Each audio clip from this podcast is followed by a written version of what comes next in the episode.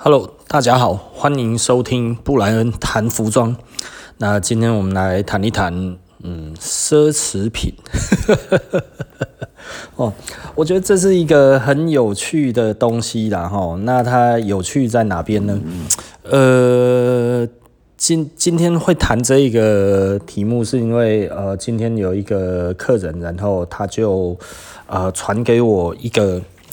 影片就是一个一个一一个外国人然后那个 Nest Daily 吧哈，那他应该很多人有在看他的那个影片然后他他影片的浏览量非常大然后就 N A S 然后 D A I L Y 嘛哈，那个 Nest Daily，那呃他讲什么呢？他讲说哈哦那奢侈品呢其实呢都呃呃他他想要隐喻的啦哈，大概就是。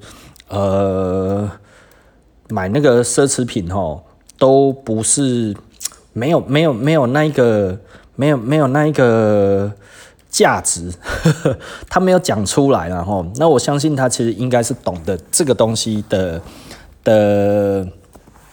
背后的学理是什么？但是他可能，我觉得他也许有一点想要哗众取宠，然后，所以他刻意把这个东西往这一方面的讲。那他在讲的就是说呢，哦，他有一个朋友啊，那那朋友是其实就是他们里面的班底嘛，哈，就是他说，哦，那朋友阿贡啊，哦，就是赚了五百块美金之后呢，想要去买哦那个一件 Gucci 的外套，然后就去 Gucci 那一边，然后穿了 Gucci，然后穿在身上之后看了标价。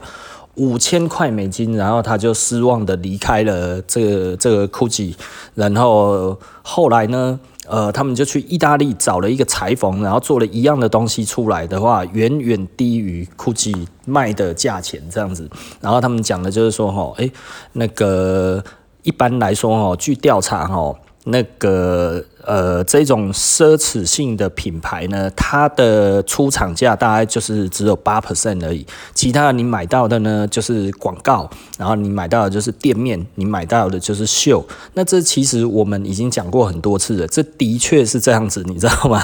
他讲的完全没有错哈，但是他的错误让人家觉得不爽的地方就是说，他认为他们自己去意大利找了一个裁缝，做了一样的东西，花了非常低的价格之后，拿到了这件衣服是。等同于那一件 GUCCI 的价值，这个其实是完全全错的哦。哦，品牌价值是绝对是有形的哦，它它它基本上是一个一个气氛，一个氛围，这个氛围是极其有形的东西。我觉得你无法忽视它的那一个力道，你知道吗？我我记得哈，我前几年哈，我我有一双 Gucci 的鞋子，一双 Gucci 的 loafer，那一双有一点小，那我很少穿。那现在后来那一双我也送人了，我就觉得那个实在是呃不实用哈，我自己穿的脚实在太痛了，我就送我一个同学，然后我就送他了。然后呃我我现在不会再做这种事情了，都是钱呢。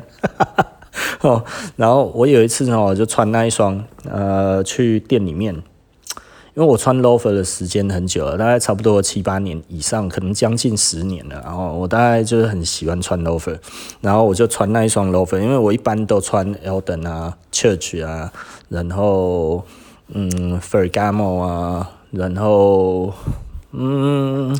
一些我觉得还不错的啊，Edward Green 啊，这一些的这一些的 low low 粉我非常多哈。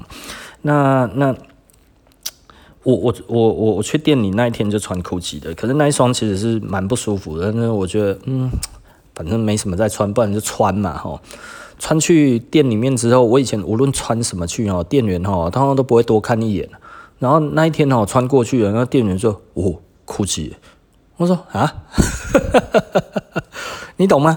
我我平常穿了那么多的牌子去哦，那些也都是好牌子哦哦，对我而言，它的量、它的价值跟它的那些来讲的话，还有历史啊、做工什么那些，真的都是上乘的。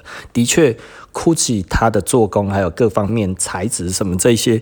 比较起来的话是没有这些牌子好，但是它是最贵的，你知道吗？那一双，然后，然后我说哇，你这样子一看就知道，呃，你这一双快三万块，好贵的意思，你知道？那时候其他的，因为我穿的大概都是万出头了嘛，吼。你你你，他就会觉得，当然 Edward Green 还蛮贵的，然后 Edward Green Edward Green 其实真的是价格是更高一点的，因为它其实是属于那一种呃那一种鞋子的金字塔顶的那一种顶级的牌子，然后跟其他的牌子来讲的话，呃，基本上呃。嗯，它是历史的关系，它其实没有那么的大的广告行销，但是它在于一个族群里面的话，它的地位非常高了哈。那其实我们就比较想要用这样子的方式去叠高自己的的价值性，而不是用非常大的广告去叠高我们自己的价值性。但是那一次，其实你就可以很明确的知道一件事情，就是呢，它的确是有型有用，而且真的是具有。魅力的，你知道吗？但是我其实我后来就没有穿了，因为太不舒服了。然后，而且那一天我后来我就刻意去百货公司。诶、真的诶，我穿那一双的话，就蛮多人回头看我的，你知道吗？就会回头看一下，看一下，看一下，你知道，就是就是，我是不太会注意别人有没有在看我，因为这是我的习惯。我我我逛街不太喜欢去看到别人，因为这个是呃，如果有听我的那个 podcast 的，大家就知道哈。因为我们之前我我自己本身小有一点点小名气哈，在路上很容易被认出来，所以对我来讲的话，如果出门在外，我就是很习惯，非常的低调。我会看别人，然后我就看着前方的路这样子吼，然后或者是我就是往上看或者往下看，我就是不会去看别人的眼睛，我也不想要去注意别人的眼睛这样子的吼。那嗯，那一天即便是这样子的我，都可以看到很多人在看我，你知道吗？我我是属于那一种我自己不会记得知道我自己在穿什么的人，我一直都是这样子的。我我因为我我我的服装是融入生活的，所以我不会有那一种一般人就是穿在身上，我今天穿起来，我觉得自己的东西很屌很厉害这样子，然后我出去今天就是要出去威风的，我。只有最开始的时候，我在穿衣服的时候，曾经算过哈，诶，我身上的价值多少钱，然后就觉得哇，好满足哦，就是我全身的积蓄都在身上，想起来蛮蠢的，但是那个时候的确是这样子想哈。可是到后来，其实我就不会了哈。我还记得，大概我店刚开的时候，因为我我第一次发现这件事情是什么什么事情呢？就是呃，以前哈，很久以前哈，Nike 有出一双那个。呃，Air Force One 它是皮革的，然后它是编织皮革，然后那一双其实蛮贵的齁。那意大利做的，然后那一双我有，然后有一次呢，我就穿出去了，然后跟我老婆去吃饭，然后我们去的就是一个呃吃到饱的餐厅上河屋。那那个时候上河屋其实是生意台中是最好的。所以可以想见是多多久以前的，然后我绝对够久了，哈很多人如果都没有听过的话，那表示这个这个呃呃，我们是不同世代的。然后我就穿着那一双鞋子呢，然后我就我我后来我就看到有一个人，诶，穿了一双 Jordan 八代，诶，那个时候 Jordan 八代也刚复刻，你知道吗？然后哇，八代原来穿起来这么好看呢，我就在那边一直看着他的鞋子，你知道。然后我就觉得，诶，其实穿起来真的蛮好看的，因为我觉得他穿的蛮好看的。然后后来我就慢慢的抬头看他，你知道吗？诶，就发现他在看我的鞋子，诶，原来他在看我的鞋子，我在看他的鞋子，你知道，好好笑啊。然后我们都没有被，嗯，我们都没有注意到彼此其实是在看着彼此，你知道。然后他看我的鞋子看到出神了，我一直在看他，他都没发现。你懂意思吧？也就是说，其实我自己穿什么东西出去，因为他那时候看我的鞋子，我在想说，诶，他干嘛看我？你知道吗？然后我一看，哦，原来我这一双鞋子比他厉害太多了，就是就是就是这级别上面是有差异的，你知道吗？所以我就会觉得啊，哦。可是，即便过了那一次之后，我还是不会认为有人，我我还是不会去注意我自己穿了什么。我我会注意别人穿什么，但是我不会注意我自己穿什么。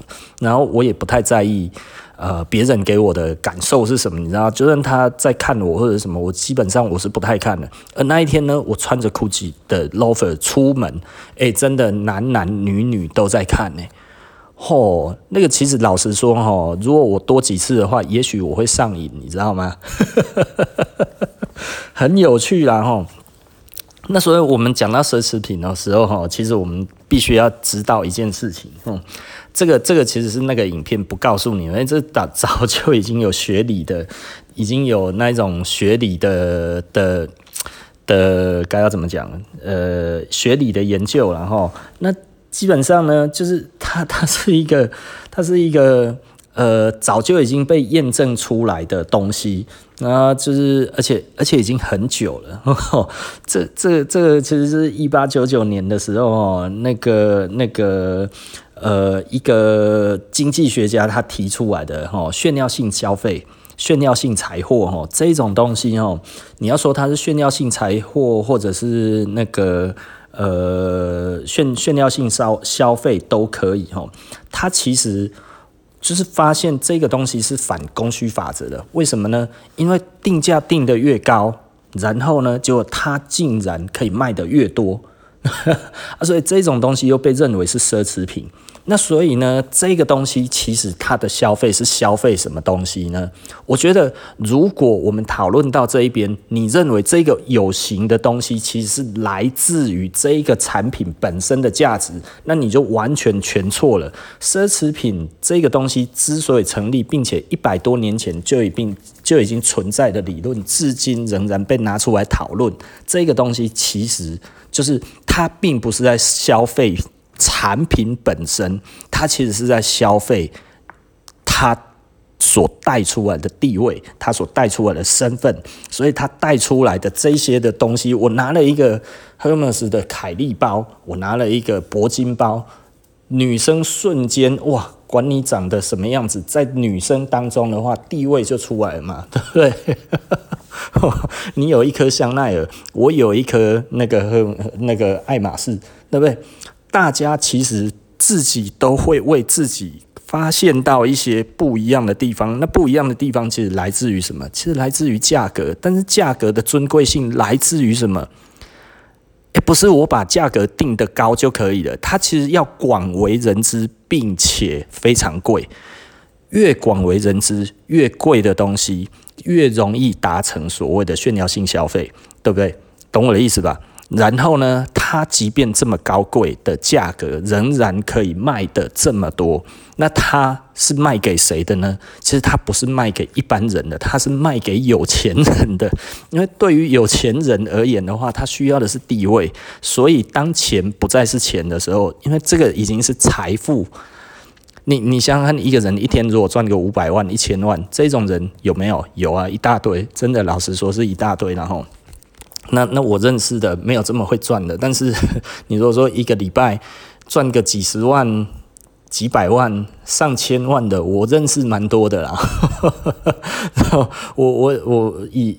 呃，老台商来讲的话，我也认识一个，他就是以前的话，眼睛一睁开，每天就净赚三百万的，税后三百万，平均起来一年赚多少？就是每天赚三百，对吧？啊，你说每天赚三百这样子，他赚了十年，所以他大概十年那个时候，如果差了净赚都有留下来的话，是一百亿，然后那。可惜他现在没有这么多，你懂我的意思吧？钱很容易不见的啦，吼，所以也不要想太多。那为什么呢？因为有太多种东西可以来彰显他的身份，彰显他的地位。他很轻易的把这些东西就花掉了。因为他那个时候最喜欢跑的就是酒店啊，每天烂值五十万台币、八十万台币、一百万台币，在酒店里面，你觉得对一个日进三百万的人，他会眼睛眨一下吗？不会啊，对不对？那他他。不会去在意哦，一个铂金包三十万会吗？不会啊，对不对？所以他说哦，这个这个莫利盖以来值得 take，对不对？哎呀，然后呃，这个时候有其他的女朋友。我不是说我那一个朋友的女朋友，我说假设是这一个收入的，诶，有其他的女朋友，就是说，诶，我也想要，对不对？哦，好啊，拿去啊，对不对？哎呀，不要让我老婆知道就好了嘛，吼，这个要保守的秘密嘛，是不是？哦，诸如此类的，其实这个东西其实真的很容易，并且很快速的就会卖掉了，为什么？因为它其实可以快速的让一个人拥有身份、拥有地位啊，所以如果钱来讲的话，钱其实并不是真的很难赚的东西啊。如果你到现在是用时间在赚钱的话，当然你会觉得很累。但是如果你不是用时间来赚钱，你是用脑袋赚钱的话，那其实就又是不一样的一个世界。但是要用脑袋赚钱呢，可能要多听布莱恩谈服装，教你怎么用脑袋赚钱。哦，简单的来说啦，哈，如果你想要赚比较多的钱，就是你必须要有更更被依赖性嘛。你你自己思考一下，就是你有没有每天都让自己觉得自己更被需要、需求了一点呢？如果你有的话，那你慢慢的就会知道你自己的价值在哪里。那再来呢？慢慢的、慢慢的，你也许就会知道一些事情了。你懂我的意思吧？所以这个东西其实很有趣啊，并不是我们想的那个样子哦。哦，这一个世界哦，不是哦，这个越便宜卖的越多哈。在炫耀性财货里面的话呢，刚好相反哦，价格越低越没有人要。为什么？是穷酸。我买这个东西是代表我穷酸，所以不可能我不想要这个东西，你知道吗？可是你要让有钱人认同你炫耀性财货能够投能能够那个价格。能够成立价格是一个很重要的一个因素，但是另外一个是有多少人知道？你知道，你因为有钱人他消费是消费身份地位，那个不是这个东西买多少钱，而是我买了多少钱的这一个数字，其他的人知不知道？那你要让全世界多少人知道你这一个东西很贵，这个是你的成本。对不对？所以很多的人在讲说，哦，哇，那一些奢侈的牌子其实一点都不值得，没有它非常的值得，因为只要你一穿上去之后，人家就说，哦，你非富即贵，没错，你就花到了正确的钱，懂我的意思吧？如果你你希望人家认同，你希望人家认为你是一个好野人，吼、我就好野爱，我就厉害，你就是要买这些牌子，不然你要买奢侈吗？买奢侈的话，人家说你讲讲诶，买这一种东西没有名气，我还不如买 Uniqlo，广告还大一点，对不对？谁要买这个？所以我们的是否？如果你喜欢衣服的人，你喜欢一些好的材质，你喜欢好的剪裁，我们是这一些，我们做小众，我们自己很清楚我们在做什么东西，你知道吗？那但是我们不是大牌子，那我们有没有机会成为大成为大牌子？有，如果我开始。把广告提升，然后慢慢提升自己的价位。但是目前所有的顾客，很明显的，基本上呢，欣赏我的大概就都会不见了。那我要不要往那一边走？嗯，老实说，我没有考虑，但是呢，我知道要怎么走。只不过呢，我再衡量一下，我会不会比较开心？你知道，有钱人基本上 没有什么忠诚度啊。哦，你懂我的意思吧？哦，黄金单身汉，对不对？每一个人，我看嘛，日进斗金，然后没有女朋友，你觉得这个人你 handle 得住吗？对不对？这个不是这个问题呀，这个不不是你你有多好的问题，而是你。呃，基本上根本就没有机会嘛。曾经我交过一个人追女朋友，然后那那一个女生很漂亮，我看过一次，那真的很漂亮，我觉得漂亮到到家了，真的实在是有够漂亮，就跟那个那个日本的那一种女明星，哦，那个时候有一个好可爱的那个那个那个女生 model，长得基本上就是那个样子，可是追求者众啊，多到一个地步啊。那我就给他一个策略，我是说哈，其实我说论长相，你大概是没指没没指望了啦。那你家里还算有一点钱，你的朋友都是有钱人，那我觉得有几个方法，我就叫他试，因为我觉得这个大概是可以可以攻破这一个女生，然后那 那个时候我就跟他讲说哈，你去他打工的地方。带一群女生的朋友去，然后这一个女这一些女生呢，每一个人手上，然后都是反正他认识很他他就是贵族学校的学生嘛，那所以他们的同学都家里都不错啊。我说一定要带名牌包，带三四个一起去，然后这三四个一起去呢，你去到那一边。绝对不能跟里面任何一个人讲话，你带去的朋友里面一个都不能讲话。然后你的朋友每一个不是 LV 就是要 GUCCI 的包包这样子，然后你连正眼都不能看那一些朋友一眼，然后你就一直找他讲话，无论有没有话聊，通通都不能跟你带来的这些人讲话。我说这样子可以吗？我说啊，你就请他们吃饭就好了，对不对啊？但是你要一直跟。你的对象讲话，这件事情好像后来就发酵了，所以后来没多久他们就在一起了。那这这个这个其实它也它有一个它有一个有趣的一个地方嘛吼，如果如果大家懂一些状况的话，大家就知道我这一个的技巧在哪里。那当然后来其实他们没有办法在一起了，其实我大概也知道，因为他们的那个背景的家庭哦差太多了，原生家庭差太多了。我觉得原生家庭差很多哦，嗯，要在一起会经过很多的磨合。那他们好像大概在一起一年之后，那个男生就就就把他抛弃了。老实说，我不意外了哈。我觉得，嗯，呃，精力不够的女生哈，如果真的想要进入比较呃门槛比较高的。的确会有一些些难度啦，我觉得他其实，而且是这个男生要跟他分手的，我我觉得老实说，应该真的就是观念上面差太多了哈。那那个女生其实也蛮年轻的，那个时候应该十八九岁吧，对，十八九岁，虽然很多人追，但是不够油条了，她已经算有一点油了，你知道吗？女生十八九岁太漂亮了，漂亮到已经已经。追求的人太多了，就真的就油起来了。我我觉得我给他的感觉不是说哦，因为那个女生在追的一定也有很多家里是很有钱的。那所以他除了我我我带出去的感觉，就是希望他给那个女生的感觉，就是要比有钱哈，我们不会比输人家啦。但是哈，比重视你的话哈，你应该可以知道，我这一群女生是我带来的吗？实际上是他带去的嘛哈，对不对？但是我都没有要跟他们讲话。一句话都没有讲，这而且一正眼都没有看的是什么意思呢？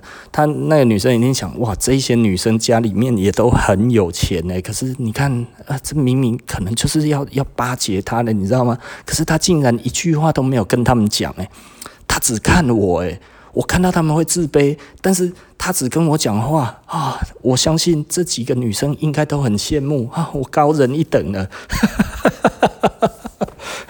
我还蛮贱的，对啊，那一次之后，其实后来没多久，他们就在一起了。在一起的时候，那那一个女生后来就跟他讲说，她觉得他很重视她，然后嗯，完全不出我所料。嗯，我我以前会教人家怎么追女生，然后那但是现在不教了，因为老实说，我觉得呃不是很舒服，压力也太大，然后呃有一些男生也不是那么喜欢那一个女生，那有一些女生呢，实际上也没有那么喜欢这个男生，就是被我所弄出来的情境给骗了这样子，我觉得不是很好，还是大家自自自己发展吧，用自己的，因为我我曾经帮过一些人，后来我会发现。其实我一开始就知道会有问题，但是我并没有真的去去去跟他们讲这件事情。但是在一起大概半年、一年之后就分开了，所以我我等于是呃把他的优势强化，然后掩盖他的弱势，你知道吗？可是这这是不可能，嗯，相处之后，除非两个人都有决心啊，不然的话，这个其实很难克服。然后那但是。我我们会喜欢一个人，通常都是因为一些现象嘛，哈。那这有可能是真相，也有可能是假象，对不对？那无论是真相还是假象，我们都看到了嘛。那这个时候接受或者不接受，那通常的话，就是如果被骗到了，无论是真相还是假象，呃，不能说骗到。如果接受了的话呢，无论是真相还是假象，其实你们就是会在一起嘛。那在一起之后，再就是决心的问题，因为当你发现了真正的真相的时候，你不喜欢。那怎么办？分手吗？或者不分手？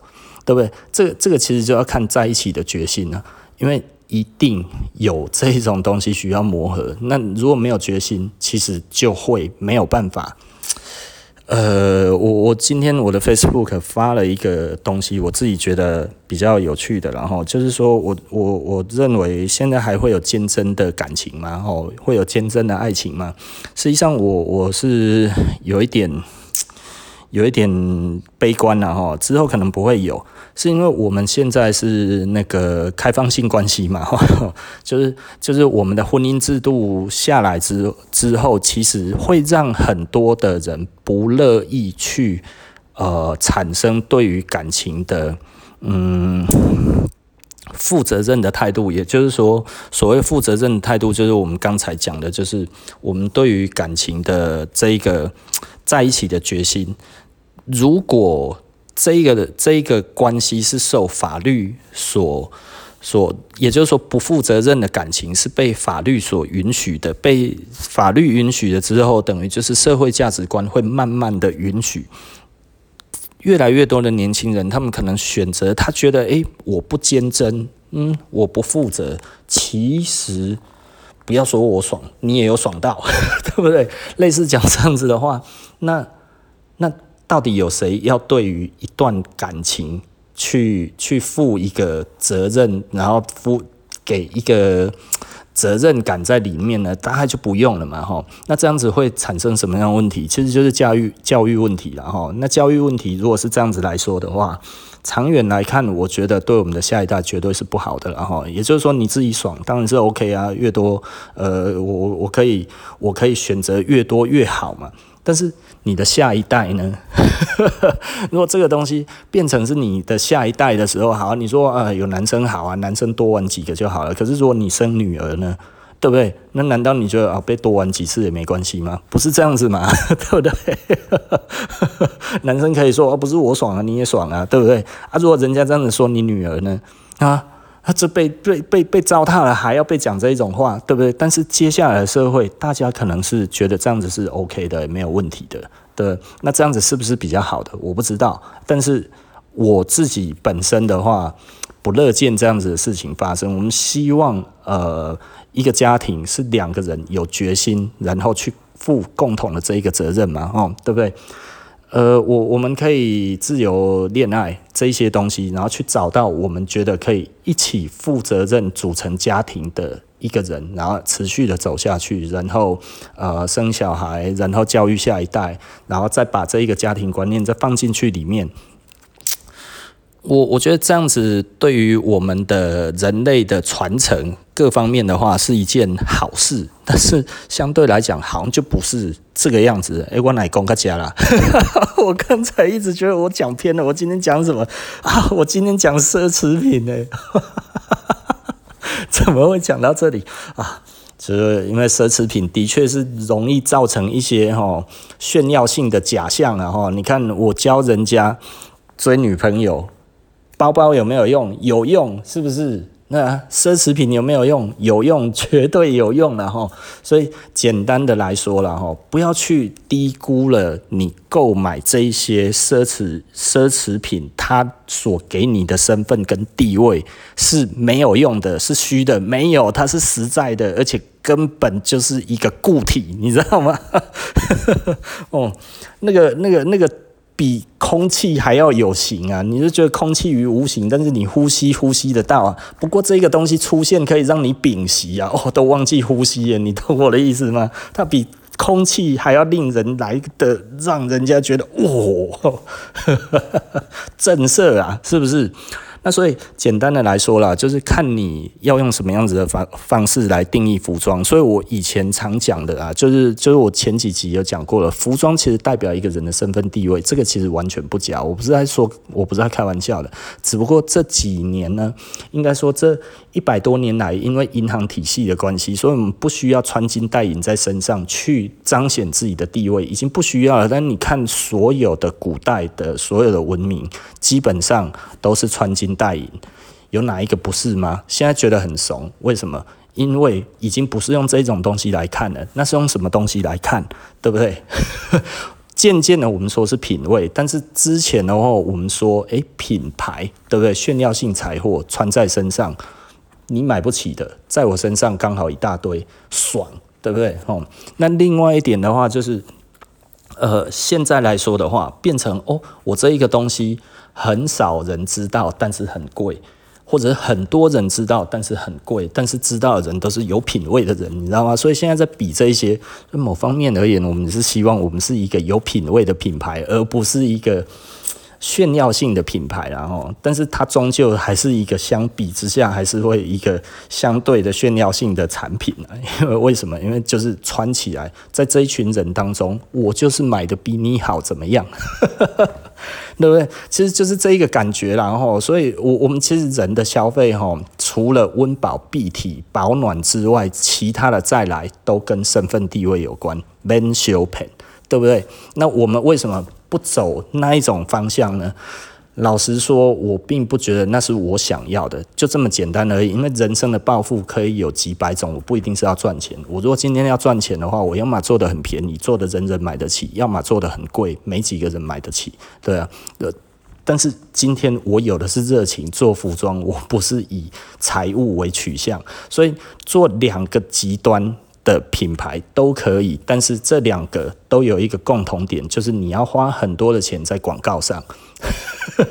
这代表什么意思呢？你买很便宜的哈，广告很多的哈，其实你多数的钱还是在买广告啦，对不对？然后你买很贵的东西，然后它彰显你的地位，彰显你的那一些东西来讲的话，你还是花很多的钱在买广告。那简单的来讲，那这两个你要买哪一个？是我的话，永远都是买奢侈品，你知道吗？我干嘛要去买一个便宜的东西，然后用没多久又又会坏，然后让人家感觉我很穷酸，对不对？我花钱，我当然是尽量买好一点的，买贵一点的，呃，宁愿让人家说哦，我是个有钱人，也不要让人家觉得，你懂我的意思吧？对不对？这、这个很好选呢，因为难道 Uniqlo 它的广告预算就会比较少嘛？应该是没有吧，对不对？那至于它在产品里面的比例的话，诶，其实你以为你买的很便宜很划算，并没有诶，它很高的比例还是在产品的广告上诶，还是比我们多诶，对不对？所以你你能讲什么？我我一个月目前的广告费也才一万多块钱而已啊，对啊，好少啊，我我是想要提升啊，但是。没有没有没有地方可以让我提升，你知道吗？所以如果呃有有一些人可以帮我的话，其实我也很乐意接受，然后 去提升我们的广告的那个。那个能见度，因为老实说，这个预算我我没有花完，但是我没有花完是为什么呢？因为我找不到我认为适合的途径，然后，所以如果有人诶想要赚这一笔钱的话，其实也可以通知我，然后我是蛮有兴趣的，因为我们之前本来有配合一个，可是真的实在是有问题，然后。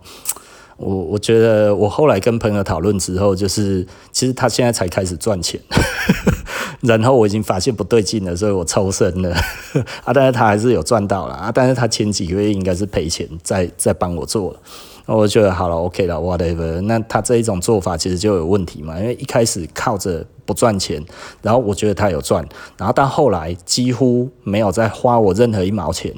然后就是后来该该给的都没有给嘛，该讨论的都没讨论，然后我跟他讲的东西，然后他跟我保证的东西都没做。那在过了几个月之后，又过了大概四五个月，我就觉得啊，算了，这个这个合作我们觉得还是先终止吧。但是前三个月我是真的是蛮满意的啦。然后我朋友就说，那他前三个月有做事啊，后面可能就真的没有了。啊，好，OK 了。好，那我们今天就谈到这里。然后，奢侈品不是我们想的那个样子哦。记住哈，奢侈品绝对是有形的，好不好？它真的可以彰显你的地位。但是这个东西是不是你要的？我觉得这个可以想清楚了哈。如果你真的希望哦，大家一看到这个牌子就知道你的身份、你的地位，无论它的背后的意涵是什么，因为它真的有差啦。就像我那个时候哦，我穿 GUCCI 出去，那个真的其实是有差。也许我现在应该也要做一个这一个实验哦，哦 背了个 GUCCI 的 monogram 或者是那个 LV 的 monogram，因为其实我有 LV，你知道吗？可是有很多人有 LV 的人看到我的 LV，他不知道是什么。我的 LV 就 Epic 嘛，那 Epic 它其实就基本上那个 logo 就是几乎快要看不到啊。我喜欢这样子的东西呀、啊，然后诶，他们都不知道那是 LV，你知道吗？哦，我说，哎、欸、啊，这他说，哎、欸，你这个包包蛮好看的。我想说啊，你身上不是也背了一个 LV 吗？然后啊，这是什么牌子？我说这这 LV 啊。他说啊，这 LV 不是吧？我说，哎、欸，这个拉链你看啊，还有他 LV 打在那个包包哪一边这样？你看，哦，真的 LV 耶。我说，呃，对啊。他说啊，你怎么样买这种没有人看得懂的 LV？我说至少这个假的比较少啊。可是他那样子有一点尴尬，因为他买买的是 Monogram 啊，他的意思啊，然后他马上就说，可是我的是真的。我说我不是在说你啊，哦，很好笑啊，哦，所以你看买 LV 的人多怕啊，对不对？哎呀，还要怕人家认为他是不是穿的是假的，穿用的是假的？为什么？因为基本上看起来差不多嘛，吼。哦，其实还是有差啦。哎呀，呃，好，OK 啦，那我们今天就讲到这里，然后那我们下集就不见不散喽。晚安，哎，拜拜。